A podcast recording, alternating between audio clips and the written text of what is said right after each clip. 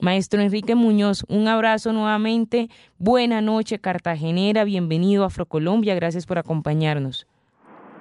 Buenas noches, Andreisa, a ti y a Edwin Herrera y a tu vasta audiencia. Y qué bueno que hayas puesto la música de un ser emblemático en el arte del sonido, como lo fuera Rufo Garrido Gamarra, que por esas raras coincidencias de la vida nace en noviembre y muere en noviembre. Nace el 14 de noviembre de 1896 y muere el 3 de noviembre de 1980. Sus temas colorearon de manera festiva lo que hoy Cartagena celebra de manera fraccionaria en sus barrios populares. Maestro, y voy a hacer una, voy a tomarme un atrevimiento en este momento y es de decir que precisamente el maestro nació y murió en esta fecha y si usted hace una ecuación o, o una ecuación matemática sencilla como el 14 de noviembre, día en el cual nace, y el 3 de noviembre, día en el que fallece, si restamos 14 menos 3 nos va a dar el 11 de noviembre. Eso dice mucho de lo que incluso la muerte y la vida jugaron un papel muy importante en dejar un mensaje claro sobre este gran hombre, ¿no le parece? Indudablemente, y me encanta que hayas hecho esa relación Rufo Garrido fue un mulato, un mulato y como mulato dentro de esas categorías infames que impuso la trata esclavista, supo entender muy bien su componente étnico. Y para los hijos de África, lo que somos afrodescendientes, sabemos a las claras que la vida no se agota ni siquiera con la misma muerte es parte del mundo, es parte de un proceso que se inicia y se transforma en otro. Y Garrido nominó la mayoría de sus piezas musicales con la nomenclatura de la naturaleza animal y con plantas. Por eso él es hijo del monte, como parte de la tradición de orillas africanas. Rufo Garrido, señor Edwin Herrera. Aquí estamos conversando con el maestro Enrique Muñoz, un hombre que a mí particularmente me envuelve, se lo he manifestado al aire. Eh, y se lo he comentado en otras ocasiones también, la forma de expresión de este, de este hombre es tan, pero tan envolvente que no se alcanza usted a imaginar. Dentro de unos segundos voy a tomarme el atrevimiento de leer un fragmento, maestro, solo un fragmento, citar eh, algo de lo que usted menciona y de lo que usted habla sobre el maestro Rufo Garrido. Señor Edwin Herrera, ¿qué le, qué le parece estos sonidos que nos acompañan precisamente? Pues muy envolventes, como lo ha dicho usted, y hay una expresión que quisiera, que quisiera retomar eh, del maestro Enrique Muñoz y es esto de que ni siquiera la muerte es capaz de limitar o de finalizar el alcance que tiene una persona y es que en efecto el maestro Rufo Garrido no nos acompaña aquí en la tierra, pero su música sí, y qué mejor que la música para acompañar la vida de los colombianos, la vida de los cartageneros. Y por eso, precisamente, maestro Enrique Muñoz, quisiera preguntarle un poco sobre ¿Por qué cree que música como la de Rufo Garrido, entre tantos maestros que hay, haya trascendido tanto y siga tan viva y siga tan merecedora de tantos homenajes que ni siquiera el homenaje que le hacemos desde aquí, desde la radio, es suficiente?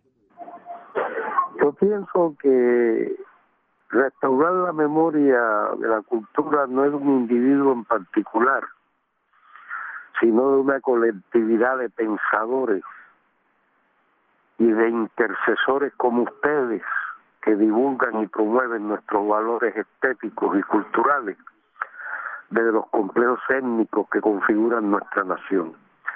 Rufo fue un hombre que comulgó con el saber popular, fue parte de un sonido identitario que el pueblo barranquillero, el pueblo de Ciénaga y Santa Marta lo asumieron como propio. Ese fraseo, esa improvisación en sus toques y su manera de orquestar, porque él diseña un esquema en la línea de los vientos y es el clarinete, el salso tenor que era su instrumento y un trío de metales que configuraban su orquesta entre trompeta, bombardino y trombón.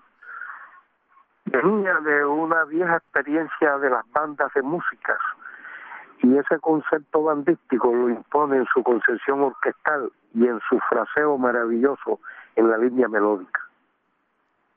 Maestro Enrique, como le había dicho, voy a tomarme el atrevimiento de leer un fragmento que me parece eh, bastante sublime que usted está plasmando y que además eh, también hace parte de, de el eh, compilado del libro Diez juglares en su patio de García y Salcedo. Voy a tomarme el atrevimiento, maestro, y reitero con su permiso. Y ahí perdóneme usted la entonación. Dice acerca de Rufo. Rufo es uno de los juglares que habitan el patio diseñado por los cronistas Jorge García Usta y Alberto Salcedo Ramos. Y de patio supo mucho por ser actor artístico en los oficios musicales de los prostíbulos de Tesca.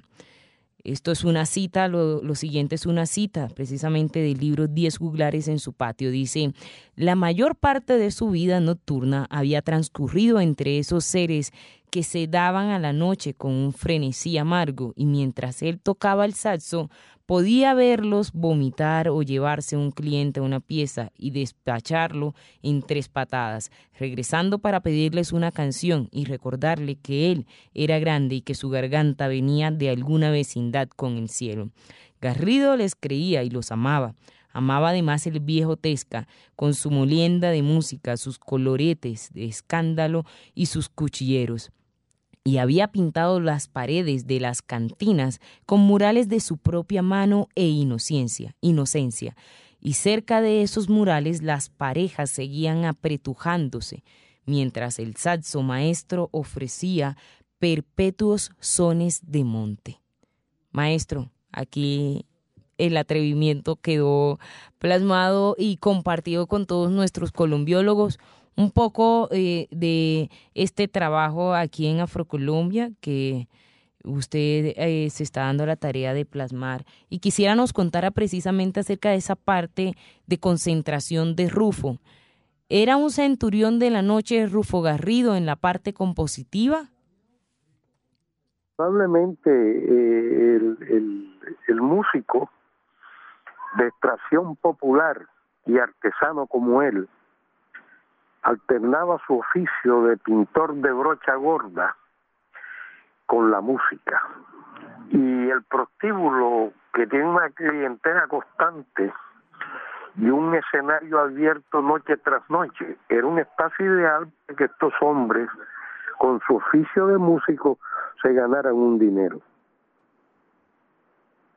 Pues ahí está Andreisa. Y además, mire usted, hay un dato aquí y son los integrantes de la orquesta de Rufo Garrido por allá en la época de 1960 que fue una de sus épocas más marcadas. Y los grandes se juntan entre sí. Mire usted, era precisamente el maestro Rufo Garrido como director y como intérprete del saxo.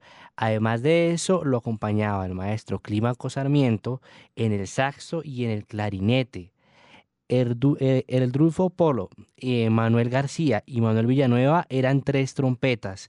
Clodomiro Montes era percusionista, percusionista puertorriqueño y además de eso, el maestro Crescencio Camacho, pues era también una de las voces y no se demoró mucho el maestro Rufo Garrido, más bien la orquesta de él en tener gran éxito.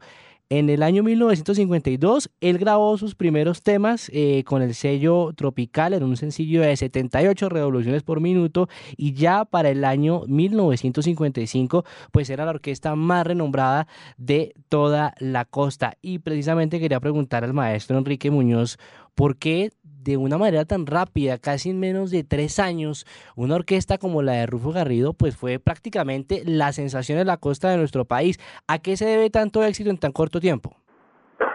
Eh, más que corto tiempo, Edwin, hay que mirar eh, los antecedentes de Rufo. Rufo venía de varias orquestas, la orquesta de Juan Pérez, que era un artesano, la orquesta de Domingo Zárate, otro artesano, y la orquesta de Manuel Herrera, Miguel Manuel Herrera, que era otro artesano. El primero carpintero y los dos últimos peluqueros. Cuando él conforma su orquesta, y él venía de una experiencia bandística con Carlos Gómez Padilla, a quien apodaban Piquinini, que era director de la banda de música de Cartagena. Y Rufo, cuando llega a configurar su primera orquesta, ya tenía un catálogo compositivo inmenso, pero infortunadamente no había grabado. Por ejemplo, el Cebú lo escribe en 1941, a la edad de 45 años y lo vine a grabar en el 56 con la orquesta Pedro Laza. Ahora que usted daba los nombres de los integrantes de la orquesta de los años 60 Rufo, era la base de la orquesta de Pedro Laza y sus pelayeros. Por eso mucha gente se confunde.